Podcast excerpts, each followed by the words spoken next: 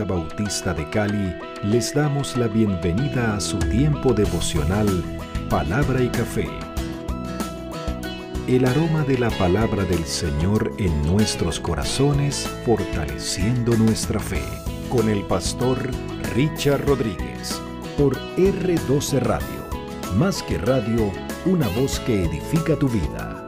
Bienvenido.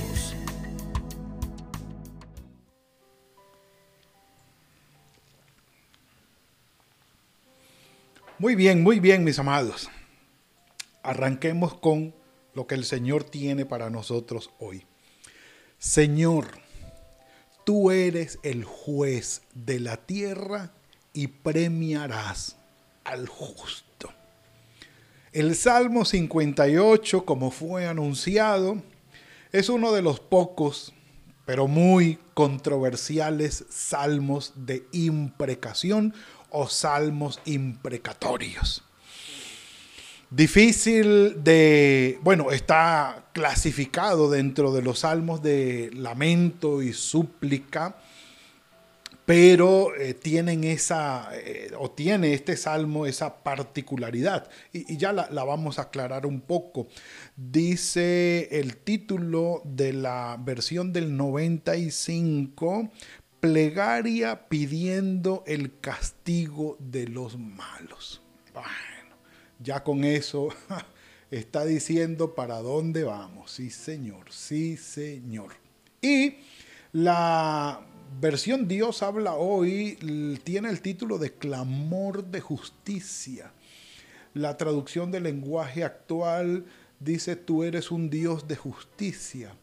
Y la nueva traducción viviente dice, bueno, ella no tiene eh, título, solamente el título en hebreo. Bueno, muy bien, pensé que había un problema técnico, sigamos. Ok, y eh, les iba diciendo eh, los títulos que tenía el Salmo en las diferentes versiones. No, no, sé cuál versión tiene usted, el título que tenga, eh, o si no tiene ningún título. Más o menos los títulos intentan como eh, orientar el contenido para el lector y decir, bueno, más o menos esto es a lo que se refiere. El título no está eh, en el original en hebreo. Pero lo que sigue, sí, al músico principal sobre No destruyas, que viene a ser una melodía de otro cántico, Mictán de David, eso sí aparece literal en hebreo y es traducido en, muchas, en otras versiones como el versículo número uno. Entonces ustedes van a ver cómo a veces eh, dice uno, pero dos, tres, pero cuatro, entre paréntesis, porque eh, toman el título como el versículo uno de la versión hebrea. Esa es la explicación.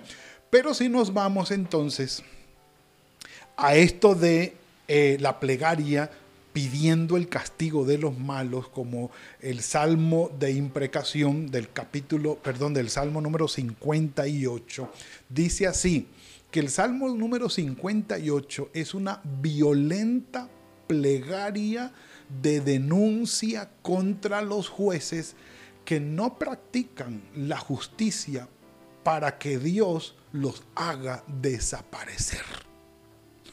O en otras palabras, el salmista está pidiendo que aquellos jueces corruptos sean borrados de la faz de la tierra.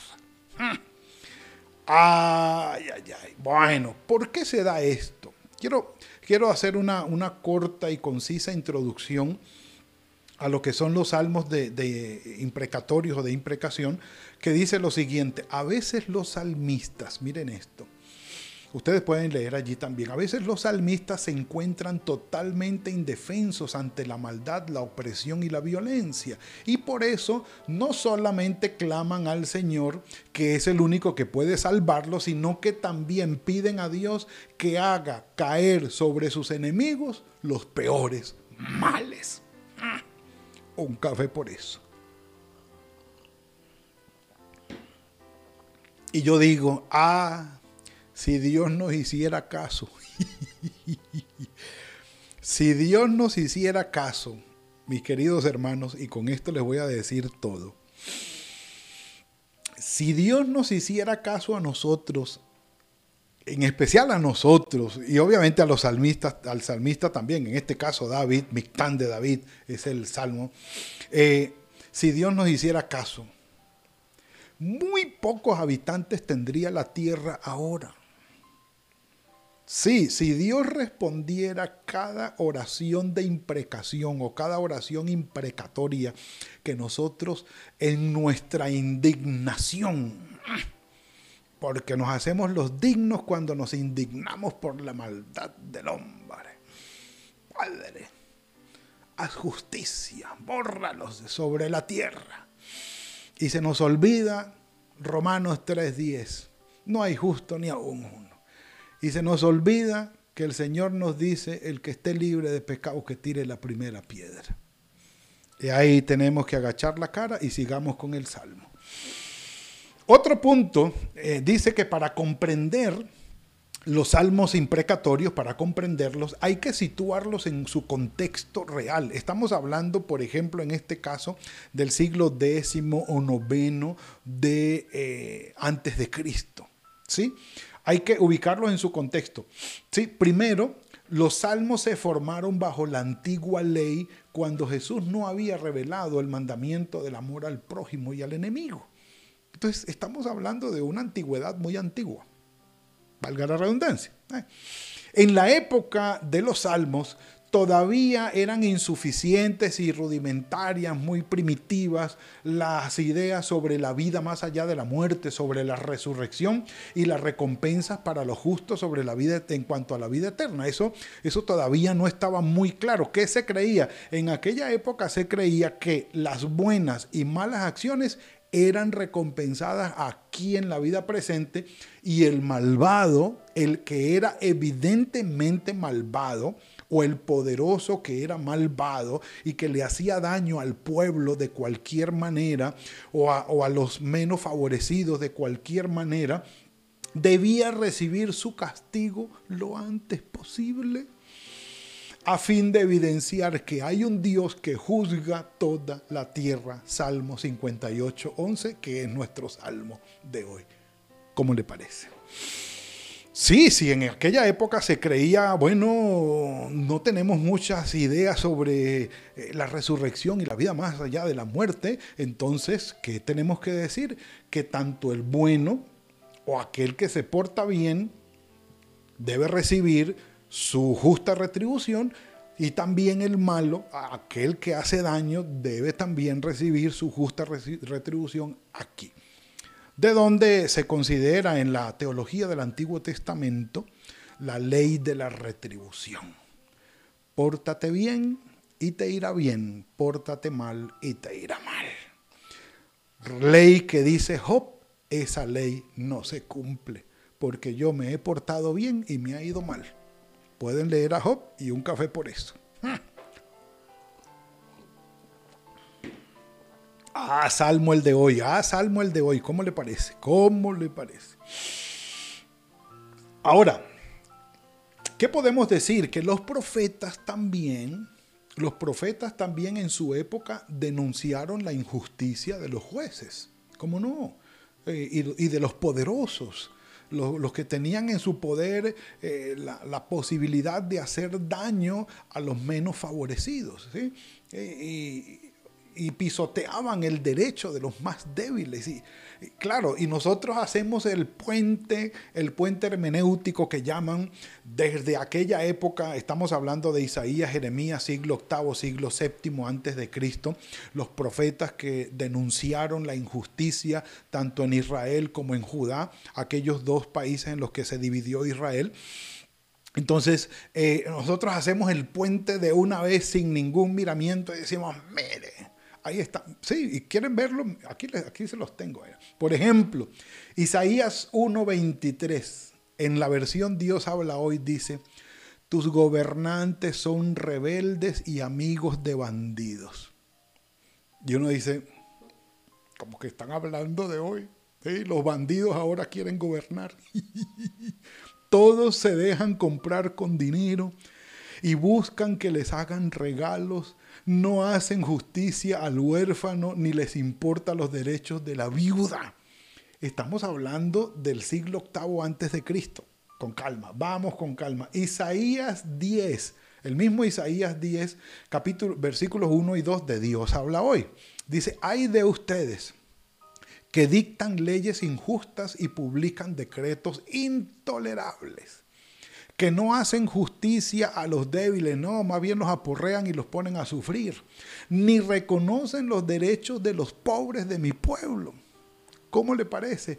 Que explotan a las viudas y roban a los huérfanos. Sí, típico del siglo VIII, de la época de Jeroboán II en el reino del norte, en Israel, donde hubo todo este tipo de, de, de injusticia que exactamente Miqueas es quien, Miqueas y Amós son quienes mejor lo, lo denuncian. Miqueas 3:11 dice, los jueces de la ciudad se dejan sobornar, los sacerdotes enseñan solo por dinero y los profetas venden sus predicciones. Jueces, sacerdotes y profetas.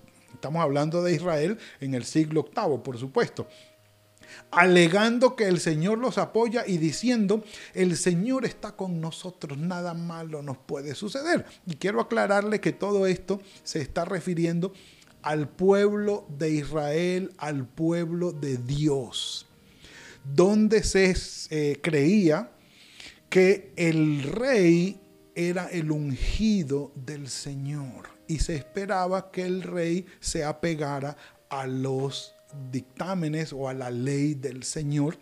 Y así también aquellas personas que tenían poder dentro del pueblo, como lo eran los sacerdotes y los profetas. Era el pueblo de Dios regido por la ley de Dios.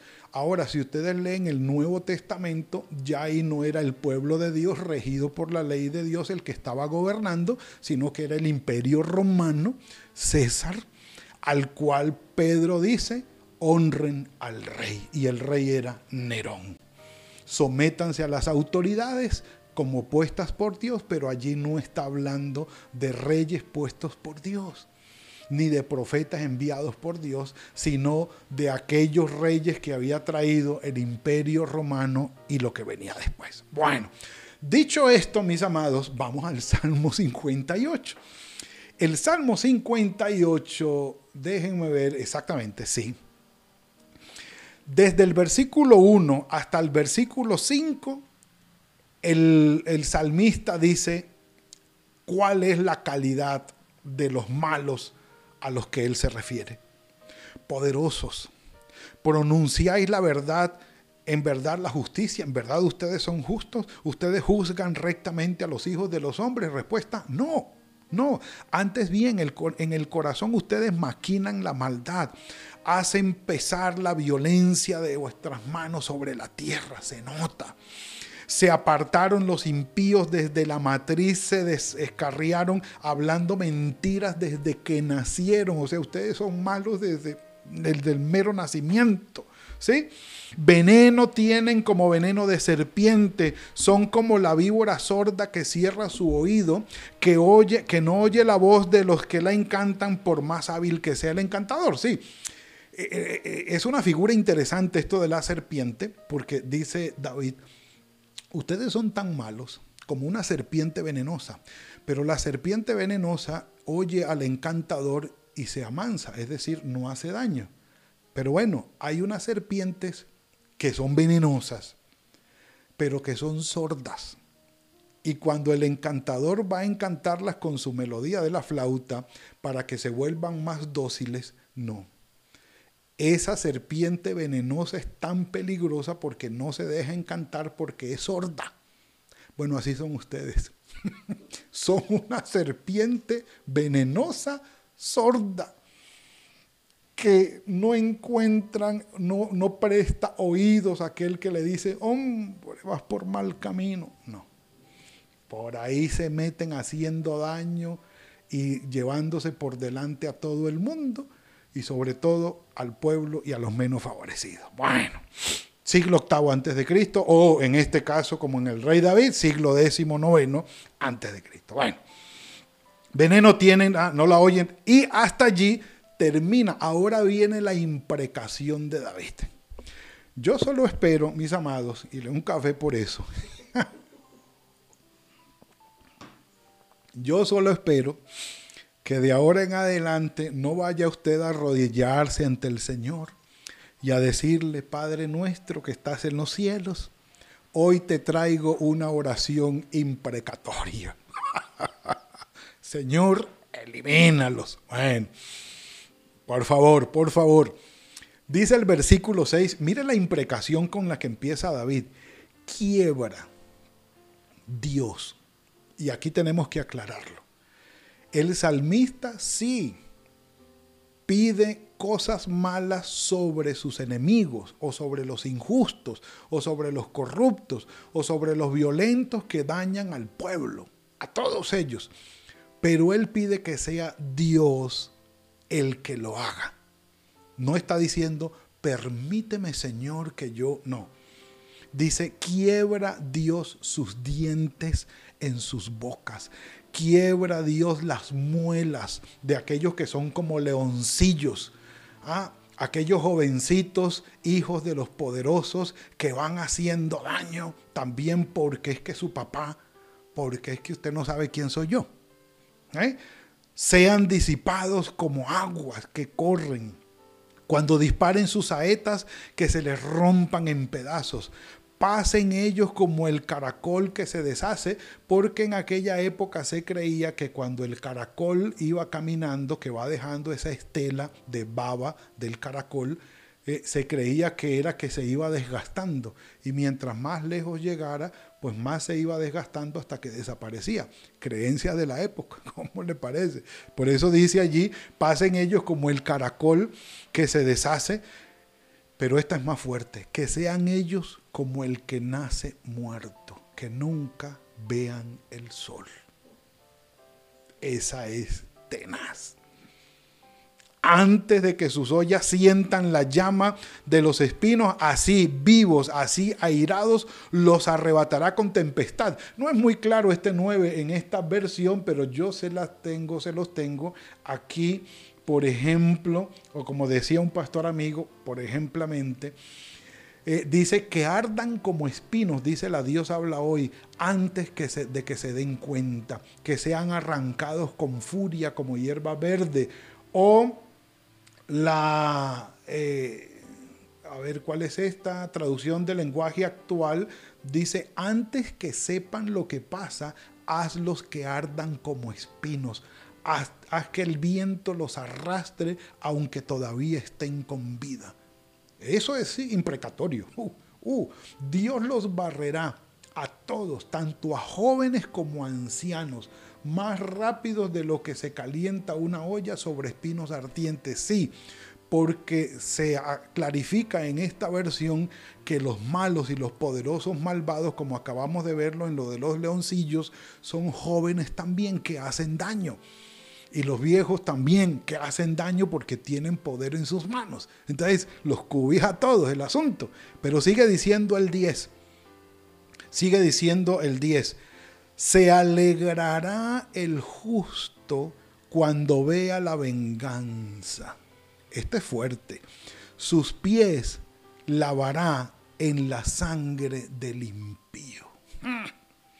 Y solamente estas imágenes, hay otros salmos donde las imágenes son mucho más fuertes, pero termina la parte imprecatoria en este versículo 10 diciendo, cuando aquel que hacía daño al pueblo cuando aquel que era violento, cuando aquel que era corrupto, cuando aquel que era injusto y, dañaba al pueblo, a las familias del pueblo, fue muerto o, se hizo venganza sobre él, y se cree que es de la muerte porque dice que lavará sus pies en la sangre de aquel impío que murió. ¡Wow! Sí, en el momento de la muerte se alegrará el justo. Pero entendemos que para la época el justo no era otro, sino aquel que piadosamente tomaba la decisión de hacer la voluntad de Dios y no levantar armas, no levantar violencia, sino esperar pacíficamente y prácticamente eh, eh, de manera quieta esperar en la justicia de Dios. Aquel justo que indefenso no podía rebelarse, no podía ir en contra de, no tenía la manera de hacerlo, ¿sí? Y por eso entonces se resguardaba indefenso esperando que el Señor actuara. Y ante la indefensión y ante la incertidumbre y ante la impotencia, llegaban momentos de, ira o de rabia por lo que estaba sucediendo y salían entonces del corazón aquellas oraciones imprecatorias. Pero termina el salmo diciendo, que es nuestra frase, entonces dirá el hombre, ciertamente hay galardón, hay premio para el justo. Ciertamente hay Dios que juzga en la tierra porque tanto en el Antiguo como en el Nuevo Testamento se tiene es a Dios por juez, a nadie más. Mateo capítulo 7 nos dice, no juzguen, el que juzga y condena es Dios, no nosotros. El que esté libre de pecado, que tire la primera piedra. No hay justo ni aún uno. Somos justificados por la fe en Cristo Jesús por la gracia del Señor. Ante las autoridades tenemos que someternos, tenemos que hacerles caso porque son impuestas por Dios y hablando de la época del Imperio Romano, obviamente del Nuevo Testamento. Y al rey, dijo Pedro, hay que honrarlo. Entonces, eh, los pacificadores de los que habla el Señor Jesucristo, que son bienaventurados, son aquellos que no se levantan frente a la injusticia, sino que buscan la justicia de Dios y que piden que intervenga el Señor. Y por eso se habla aquí de que cuando el Señor hace justicia, entendemos que hay un juez que juzga toda la tierra. Mis amados, hoy todavía el Señor sigue siendo el juez y Él no comparte ese atributo o esa virtud o esa función es solamente de Él, porque es el único que conoce los corazones. Es el único que traerá a juicio a todo ser humano. No importa lo que haya hecho, sea bueno o sea malo, sea en secreto o sea en público. El Señor traerá a juicio toda esa obra porque Él es el juez. Entendámoslo, no nosotros. Que podemos ir en oración al Señor y decirle, Señor, estamos cansados. Señor, estoy atribulado. Señor, mira la injusticia y juzga a tu Padre. Pero, por favor, interven, Señor. Mete tu mano, mete tu mano. Y el Señor que conoce los corazones y que sabe quién es quién verdaderamente, será el que llame a juicio. Será el que llame. Nos toca a nosotros vivir en la voluntad del Señor, vivir su evangelio, proclamar su evangelio en quietud, en, eh, eh, pacificación, en, en tranquilidad, esperando en quietud la intervención del juez justo, que Él haga justicia. El imperio romano, o bajo el imperio romano, murió el Señor, bajo el imperio romano murieron los discípulos, bajo el imperio romano se proclamó el Evangelio, se propagó el Evangelio y el Señor se lo dijo a Pilatos, la autoridad que tú tienes, la tienes porque mi Padre te la ha dado. Y murió en sus manos. Y murieron los discípulos. Y el Señor dijo, mi reino no es de este mundo. Pongamos nuestra mirada en el Señor no en las cosas de la tierra. El mundo pasa y toda su violencia y todas sus revueltas y todas sus propuestas y sus revoluciones, pero la palabra del Señor permanece para siempre. Confiemos, mis amados, en el juez justo que juzga toda la tierra. Padre, bendito sea tu nombre, Señor. Gracias porque de ti dependemos siempre. Gracias porque comprende, Señor, nuestro corazón y nuestro sufrimiento, nuestra incertidumbre y nuestra impotencia, Señor. Pero la conoces y estás atento. Gracias por llevarnos de tu mano a infundir en nosotros misericordia, paz, tranquilidad, gozo, que solo puede venir de tu mano. Permítenos, Señor, vivir de acuerdo con tu voluntad en estos tiempos inciertos mientras nos disponemos a predicar tu palabra para con aquellos que desean conocerte. En tus manos estamos. Guarda nuestras vidas y guarda nuestras familias. En ti confiamos y en ti esperamos. En Cristo Jesús. Amén y amén. Mis amados, mañana sábado tendremos ayuno en nuestra primera iglesia bautista de Cali a las seis y media de la mañana hasta las nueve y media. Mañana no tendremos palabra y café. El domingo sí vamos a tener nuestra transmisión del culto Vamos adelante, no vamos a parar. Y el martes que vengamos con palabra y café, les tengo una sorpresa muy agradable para el martes. No será salmo de imprecación, no será salmo de lamento y súplica, tampoco va a ser un salmo de alabanza y de adoración, ni de entronización, ni nada de eso. No, va a ser un salmo muy particular, o como dicen, muy sui generis, muy, sí, muy, muy único. ¿Cuál es? Les tengo una sorpresa, no es el que sigue, no es el 59, no, no, no, es otro.